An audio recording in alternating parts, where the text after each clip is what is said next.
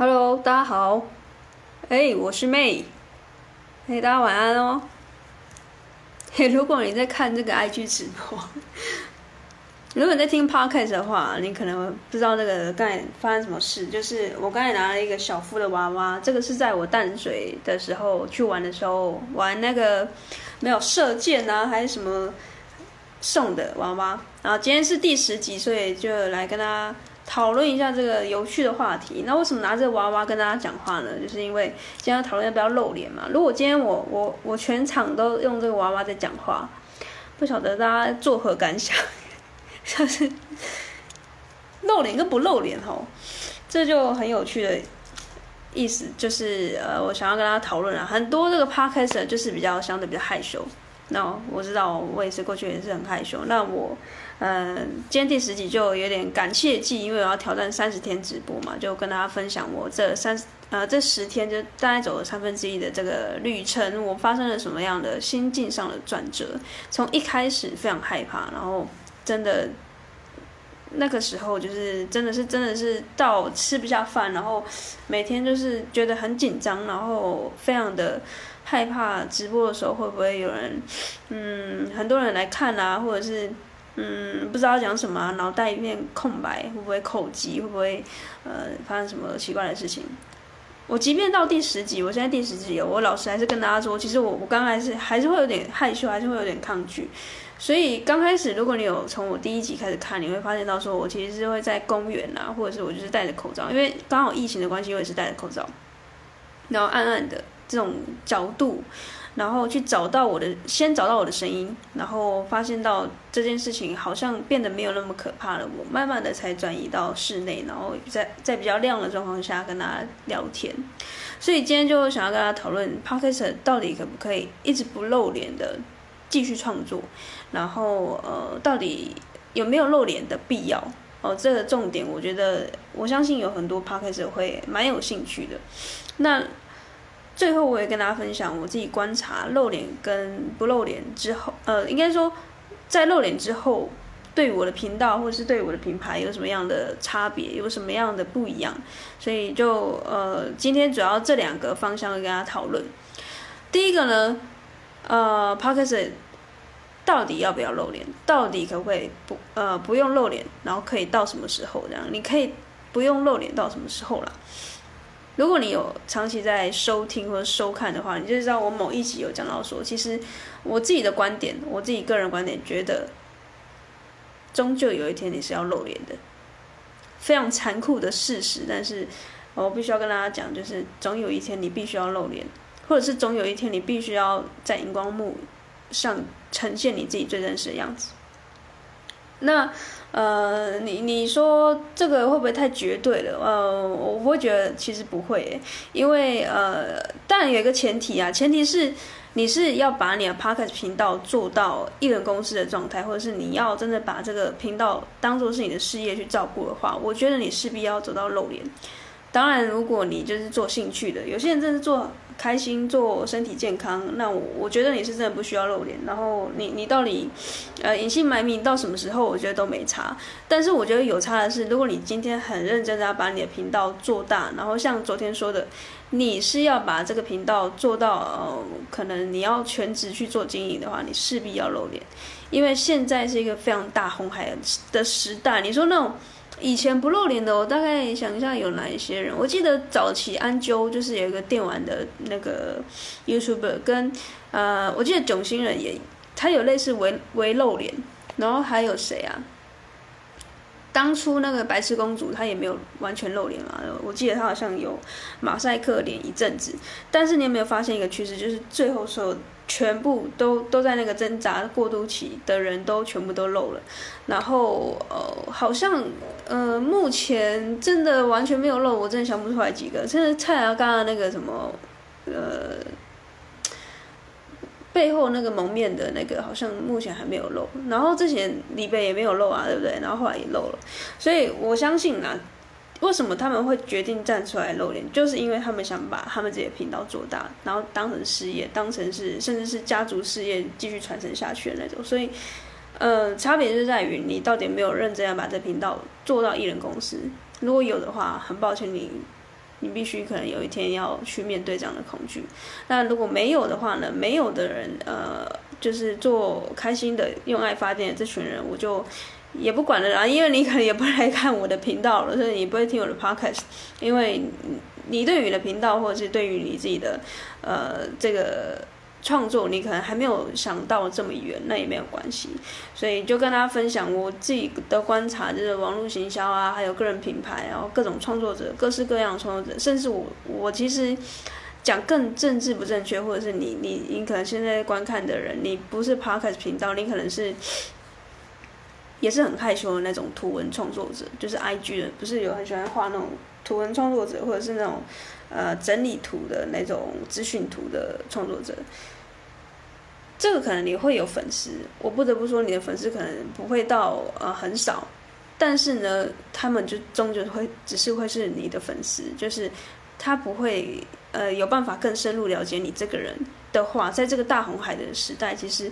真的很难窜出来。就算你窜出来了，等到大家都看见你了，你总有一天必须要站出来去啊、为你的品牌去。去做一个说明，然后或者是直接去用脸的方式，或者是像这种直播的方式去跟你的粉丝做互动。所以我觉得总有一天，就连图文创作者，你看哦，你都是用图文在吃饭的人，你还是必须要用你这个图文背后的真实的面貌跟你的粉丝做这个进一步的接触，因为在未来啊，甚至我觉得这种。呃，元宇宙啊，虚拟货币的这个状态之下，其实人的真实性或者是人与人之间的互动跟温度，其实它终究是无法被取代的。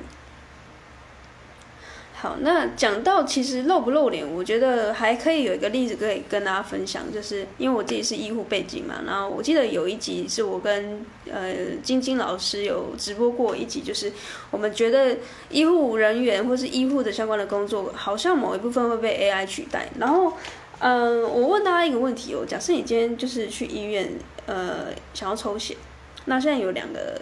走道。有两个走道，一个是这种比较快速的 AI 的这个走道，就是都没有人排队啊，但是就是坐在那个柜台的，就是一个机器人，跟一个大排长龙，但是他是真人在抽抽血的那种护理师或是医检师，你会选择哪一个？请选择，就是一个是没有人，但是是机器没有人排队，但是是机器人帮你抽血，一个呢是排的非常。多人大排长龙的这个，你可能要等一个小时以上的护理师的这个，或是医检师的人，专业人员在帮你抽血，你会选择哪一个？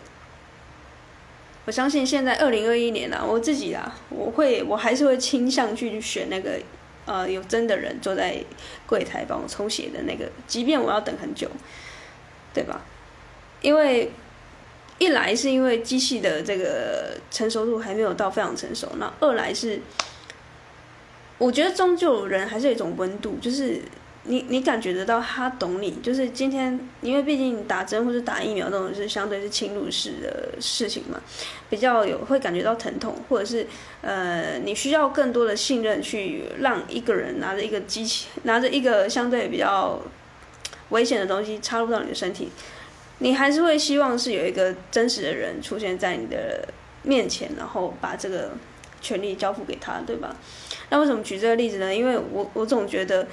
就算 AI 再厉害，就算机器人再厉害，某种程度上它还是无法取代人类的真实性。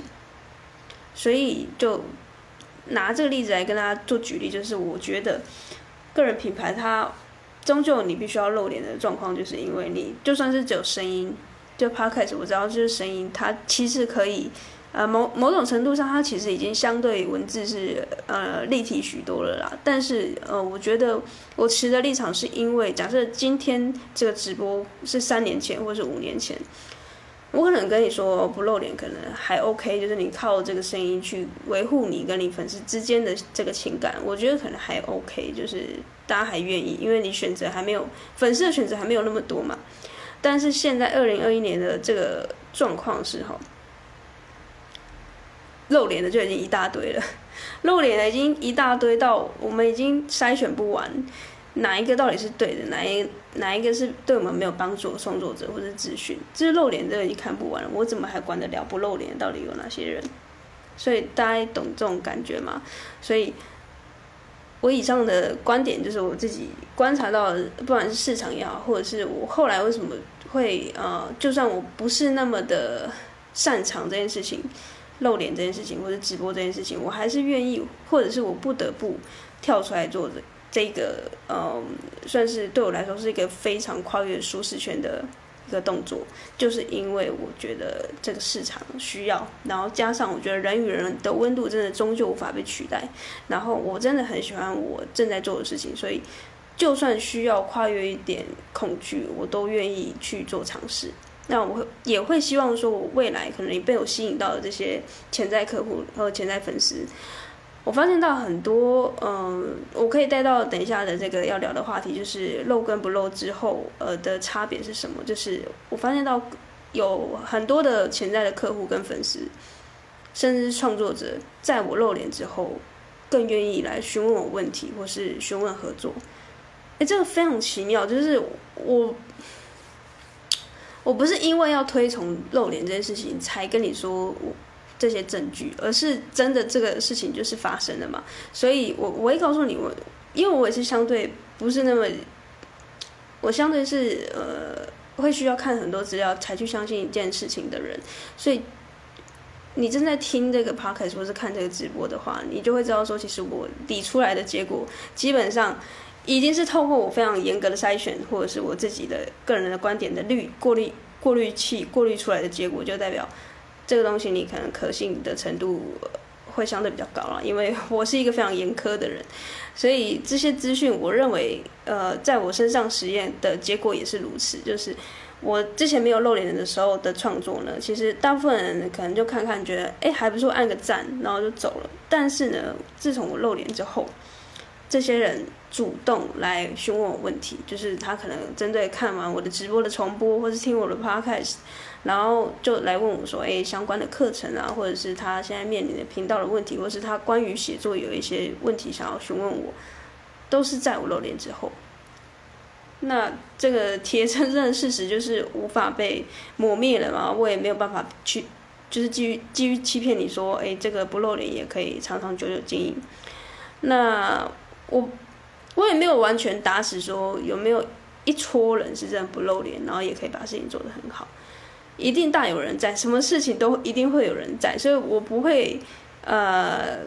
应该说我的品牌或者是我的这个直播或者是我的 podcast，我无法跟你讲一个非常政治正确的答案，因为如果够政治正确的话，我不是那么喜欢了，而且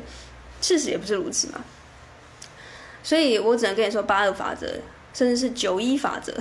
八成的人他，如果你想要现在创作者，你要想要把你的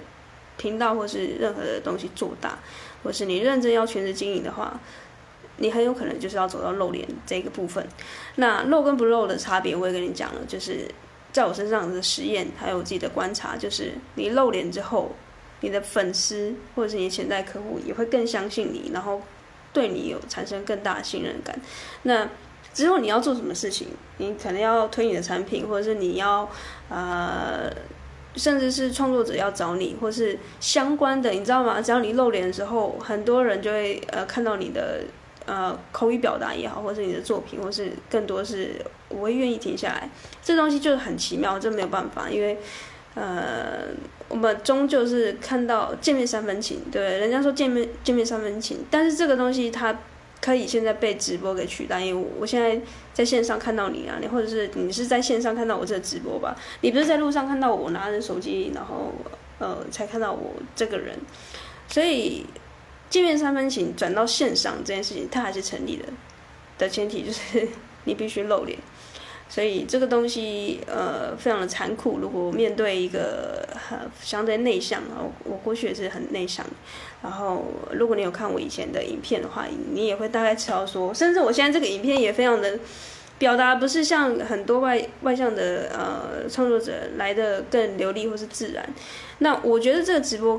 帮助到我的呢，我可以先讲我目前十天的心得啦。也许三十天之后，我觉得会更大的改变。但是目前十天，我已经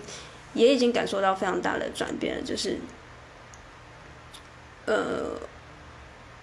我已经愿意去尝试一个我完全以前不敢想象的东西。就是我今天才跟我的老师在讨论，呃，我这两三个月在开课宣传的这个这个期间，我我有什么样呃很明显的转变呢？我就跟他说，其实就是露脸直播这件事情，露脸跟直播中间还跨越了一个即时性喽。因为有时候露脸，你可能还可以预录，然后剪辑，然后转一些特效啊，然后是装一些什么滤镜之类的。但是直播不是，直播又是再跨了一层，就是你要直接的 live 的演出这件事情，